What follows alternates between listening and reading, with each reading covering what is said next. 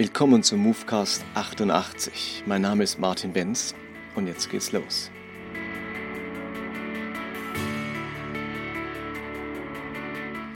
Ich nehme diesen Movecast auf am 15. März 2020. Wir stecken mitten in der Corona-Pandemie. Vielen Menschen ist Angst und Bange. Menschen sind verunsichert. Heute werden viele Gottesdienste ausfallen. Und ich knüpfe mit diesem Movecast an meine Movecast von letzter Woche an, wo es darum ging, verschiedene Kulturen kennenzulernen, Schuldkultur, Schamkultur, Angstkultur und so weiter. Und wir gucken mal, was das mit unserem Erlöser zu tun hat. Und ich knüpfe an an dem Movecast von letzter Woche, wo ich deutlich gemacht habe, dass in der westlichen Welt ganz viele Menschen zu Christen geworden sind durch das, was wir die vier geistlichen Gesetze nennen. Es wird also deutlich gemacht, ähm, bei diesen vier geistlichen Gesetzen, dass wir Sünder sind, von Gott getrennt sind und dass Christus uns am Kreuz vergeben möchte und dass wir eine persönliche Beziehung zu ihm brauchen. Und diese Art der Evangelisation ist vor allem dort wirksam, wo es um Gerechtigkeit geht, wo in einer Kultur oder in einer Gruppe das Bewusstsein für Recht und Unrecht da ist, wo Schuldbewusstsein da ist, damit Menschen sich auch schuldig fühlen und dann tatsächlich sich Vergebung wünschen. Wir haben aber gemerkt, dass es ein Problem gibt, in Kulturen oder in Kreisen oder in Gesellschaften, wo dieses Schuldbewusstsein nicht da ist oder nicht das dominierende Gefühl ist oder auch verloren gegangen ist. Was machen wir denn jetzt? Wie kann das Evangelium und das, die Erlösung weiterhin relevant sein für die Menschen? Und da gibt es eben verschiedene Kulturen, die Schuldkultur, die Schamkultur, die Angstkultur, die man lange Zeit auch geografisch einigermaßen zuordnen könnte, Europa oder westliche Welt, Asien, Afrika und so weiter. Und ich möchte in meinem Movecast äh, gar nicht so sehr darauf eingehen, auf diese Kulturen und auch die Beschreibung dessen, das kann ich gar nicht so gut machen, wie das ein anderer Pastor macht, nämlich Jens Stangenberg in seinem Podcast Die drei Gesichter des Evangeliums, geht auf diese drei Kulturen ein, ihre, ähm, die biblische Aspekte daran, äh, gesellschaftliche Aspekte. Und das kann man wirklich nicht besser machen, als er es gemacht hat in seinem Podcast. Deswegen will ich es erst gar nicht versuchen. Ich bitte euch eher an dieser Stelle, hört euch mal diesen Move, äh, diesen Podcast von Jens Stangenberg an, die drei Gesichter des Evangeliums und hört euch mindestens die ersten sechs Episoden an, dann habt ihr ein richtig gutes Verständnis für diese drei Kulturen. Also ihr könnt auch gerne Pause drücken und erstmal die Sachen anhören und dann hier wieder zurückkommen. Ich möchte an dieser Stelle einen Schritt weiter gehen. Ich möchte weniger von Kulturen sprechen als von Problematiken. Ich glaube nämlich, dass wir inzwischen ähm, vor allem in Europa, in Deutschland, eine ganz starke Mischung aller Problematiken haben. Und es ist nicht so, dass die Schamkultur vor allem im arabisch-asiatischen Raum herrscht und die Angstkultur vor allem im afrikanischen oder im, im Bereich von, von Naturvölkern oder dass das Schuldproblem nur ein europäisch-westliches Phänomen wäre. Ich glaube, das hat sich total gemischt, gerade durch die Globalisierung, äh, durch das Internet, durch den Zugriff auf alle Kulturen, entweder digital oder auch durch die Mobilität der Menschen. Ich glaube, ich würde viel lieber gerne von Problematiken, von Kernproblemen sprechen. Ich glaube, wir haben auf dieser Welt vier Kernprobleme und die Erlösung, die durch Christus geschehen ist, ist eine Lösung für alle vier Kernproblematiken. Und das eine ist tatsächlich das Schuldproblem, das andere ist das Schamproblem, das dritte ist das Angstproblem und ich habe für mich noch, definiere noch eine vierte Kernproblematik. Da bin ich mir ehrlich gesagt noch gar nicht so sicher, wie ich sie nenne. Ihr kriegt jetzt auch hier den ersten Entwurf mit, den ersten Wurf dieser ganzen Geschichte. Vielleicht habe ich das in ein paar Monaten nochmal deutlicher verfeinert oder auch nochmal würde ich es anders verbalisieren. Aber ich nehme euch mal mit auf diese Reise. Das vierte Problem ist für mich ein Befähigungsproblem oder ein Kompetenzproblem oder ein, ähm, ja, so würde ich es jetzt mal nennen. Und ich möchte euch diese vier Kernproblematiken ein wenig näher beschreiben und sie dann vor allem zunächst einmal vom Schöpfungsbericht her leiten vom Schöpfungsbericht ausgehen, also vor allem von dem Kapitel 3 im Schöpfungsbericht, von dem sogenannten Sündenfall, wo ich glaube, dass diese vier Problematiken, diese vier Kernprobleme der Menschen bereits ähm, wunderbar dargestellt sind und erwähnt sind. Wenn ich diese vier Kernprobleme mal ganz kurz beschreibe, dann geht es beim Schuldproblem wirklich um Erlösung von Schuld und Sünde, beim Schamproblem um Erlösung von Unehre und Wertlosigkeit. Beim Angstproblem geht es um Erlösung von Furcht und Unfreiheit und Gefangenschaft. Und beim Befähigungsproblem geht es um Erlösung von Ohnmacht oder von Einengung, von Eingrenzung. Wenn ich es mit ein paar mehr Worten beschreibe, dann geht es beim Schuldproblem Problem vor allem um das Thema Gerechtigkeit. Da spielen Dinge eine Rolle wie das Gesetz, Recht und Gerechtigkeit, äh, um richtig, um Gerechtigkeit, um Gehorsam, um Treue, um Gottes Willen. Die negative Seite davon wäre beim Schuldproblem Ungerechtigkeit, Schuld, das schlechte Gewissen, Versagen, mein Eigenwille, mein Wille zur Unabhängigkeit oder meine Untreue. Das beschreibt die Schuldproblematik. Bei der Schamproblematik haben wir zunächst mal das große Thema Würde. Es geht um Ansehen, um Ehre, um Zugehörigkeit, um Annahme, um Gemeinschaft, um Offenheit. Und auf der negativen Seite haben wir dann Dinge wie Ausgrenzung, Abwertung, Beschämung, Verurteilung oder Wertlosigkeit. Einfach mal um so ein paar Begriffe zu nennen. Beim Angstproblem geht es im Wesentlichen um das Leben, um Schutz, um Bewahrung des Lebens, um Segen für das Leben und Unabhängigkeit des Lebens, um Freiheit und Freude. Und auf der anderen Seite, auf der negativen Seite geht es um den Tod, um Furcht, Unfreiheit, ums Dominiertwerden, um Feindschaft, um Fluch, um böse Mächte, um eben den Tod als letzten Feind. Und beim Befähigungsproblem geht es im Kern um Vollmacht. Auf der positiven Seite Vollmacht, Versorgung, Macht, Stärke, Gaben, Gunst, volles Potenzial, Erfolg, Möglichkeiten, die ich habe. Und auf der anderen Seite, negativen Seite, geht es um Ohnmacht, um Eingrenzung, um Einennung, um mangelhafte Ressourcen, um Misserfolg.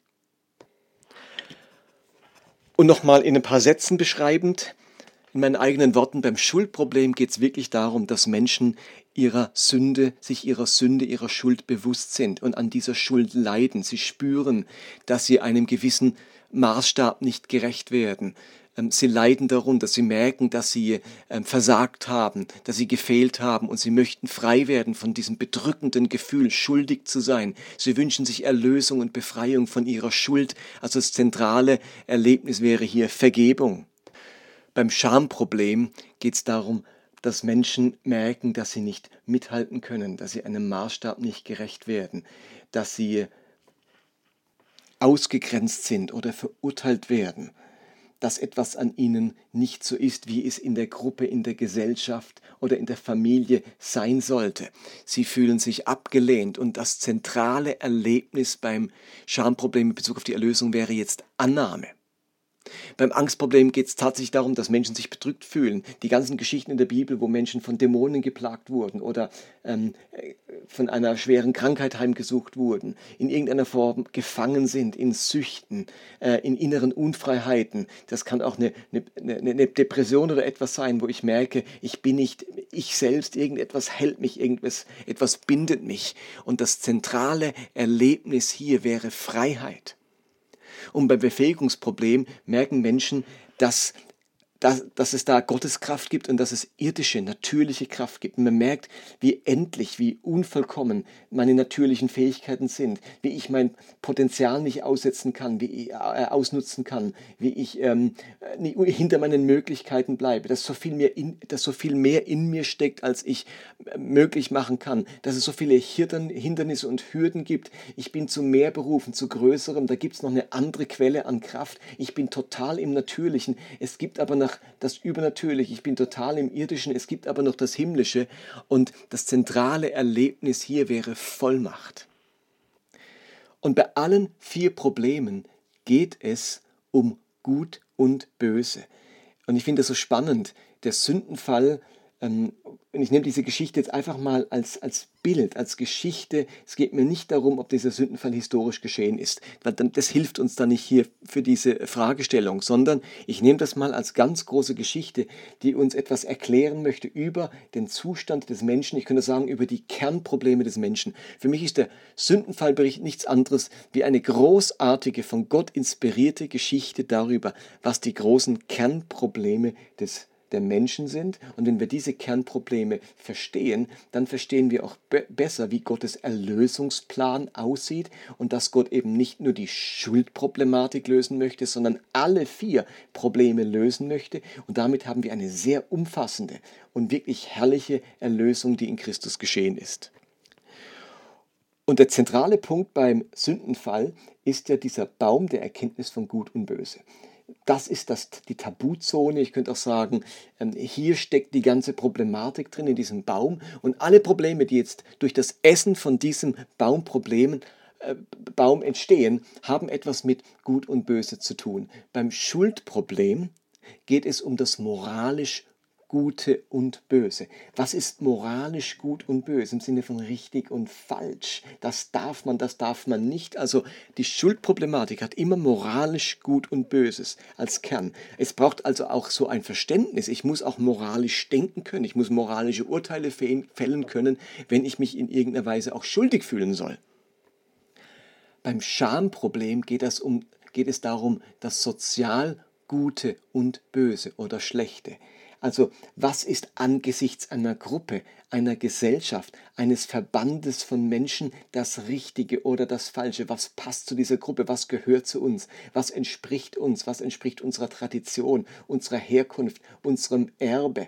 Ähm, unserer Art. Also hier geht es darum, ist etwas in Anbetracht auf die soziale Gruppe, in der mich, ich mich befinde, gut oder böse, richtig oder falsch. Es geht also hier nicht um moralisch gut und böse, sondern um sozial, gesellschaftlich richtig und falsch für eine bestimmte Gruppe, wodurch dann eben Zugehörigkeit oder fehlende Zugehörigkeit oder ausgestoßen werden resultieren.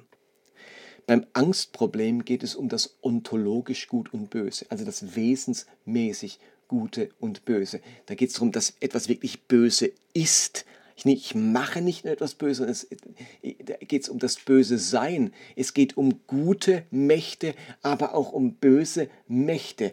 Ähm, hier ist auch die Personifizierung des Bösen geschehen. Also da gibt es den Bösen. Da geht es wirklich um ontologisch, wesensmäßig, wesens Gutes und Böses, womit der Angstproblematik zu tun hat. Ich bin mit einer bösen Macht konfrontiert.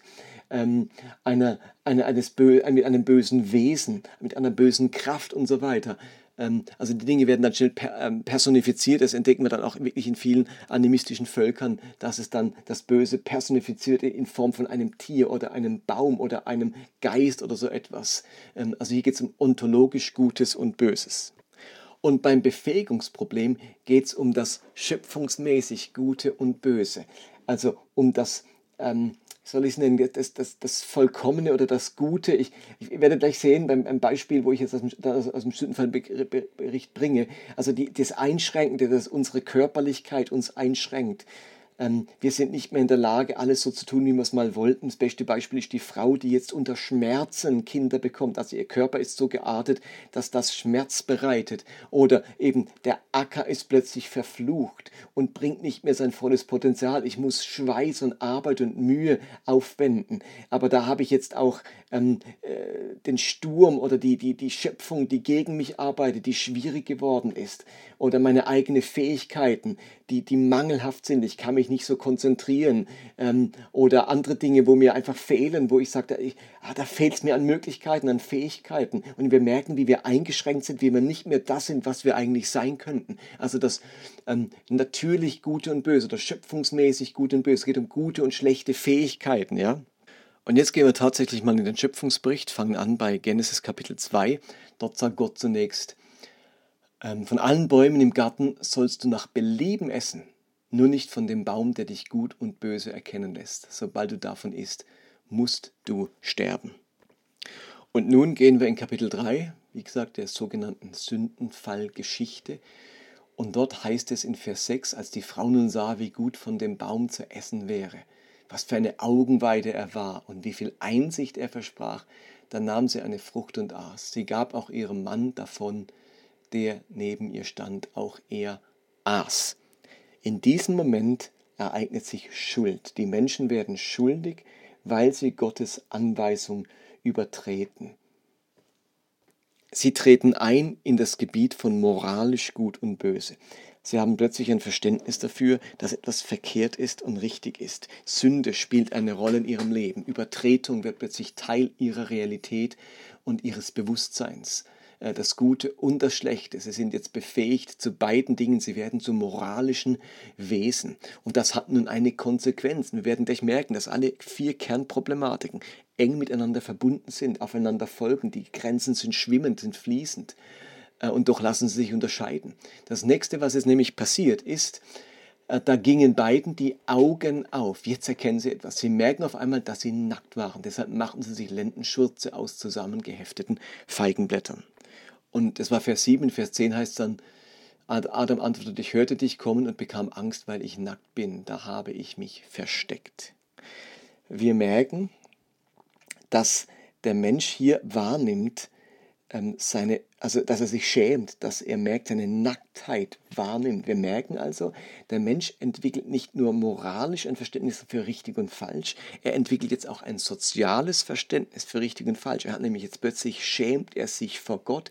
Er merkt, dass er in Bezug auf diese soziale Beziehung, auf diese Gemeinschaft mit Gott eine Problematik hat, dass er hier gefehlt hat, dass er sozusagen ähm, sich getrennt hat von der Beziehungsebene durch das, was er getan hat. Also die Schuld, die objektive Schuld, die moralische Schuld führt zu sozialer Problematik. Ich merke, ich habe mich hier getrennt. Ich passe nicht mehr in diese Familie oder in diese, ähm, in, diese Beziehung hinein durch das, was ich getan habe und schäme mich. Es hat mir meine Würde geraubt, meine Zugehörigkeit geraubt. Das wird ja dann auch dadurch zum Ausdruck gebracht, dass der Mensch wirklich dann auch verstoßen wird aus dem Bereich Gottes, aus dem Paradies und tatsächlich jetzt draußen ist, ausgestoßen ist. Und von dieser Schamproblematik geht sofort über in die Angstproblematik, das heißt dann in Vers 8, am Abend, als es kühler wurde, hörten sie, wie Gott der Herr durch den Garten ging. Da versteckten sich, versteckte sich der Mensch und seine Frau vor Gott zwischen den Bäumen. Und nochmal Vers 10, der antwortete, ich hörte dich, also Adam, äh, ich hörte dich kommen und bekam Angst, weil ich nackt bin, da habe ich mich versteckt. Also die Scham zieht unweigerlich dann auch die Angst vor, äh, mit, bringt mit sich, zieht nach sich.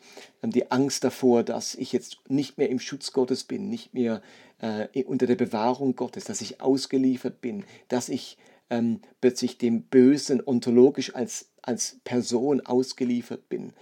Ähm, also es ist diese Angst, die einhergeht, Lebensangst, am Ende natürlich auch die Angst vor dem Tod, die Angst vor der Vernichtung, die Angst um meine Existenz. Ähm, deswegen wird ja auch der Tod als der letzte Feind betrachtet, der besiegt werden muss. Bis dahin hat er Angst immer so seinen Griff an uns. Man könnte sagen, jede Krankheit, auch jede Sorge ist eine, ein Vorläufer des Sterbens. Ähm, es ist ein Geschmack auf das Endgültige. Ähm, deswegen machen uns diese Dinge eben Angst, weil das im Hinterkopf, im Hinterstübchen mitschwingt. Und als letzte Problematik erlebt der Mensch nun eine ganz starke Eingrenzung, ein, eine, ein, ein, ein, einen Mangel an Ressourcen.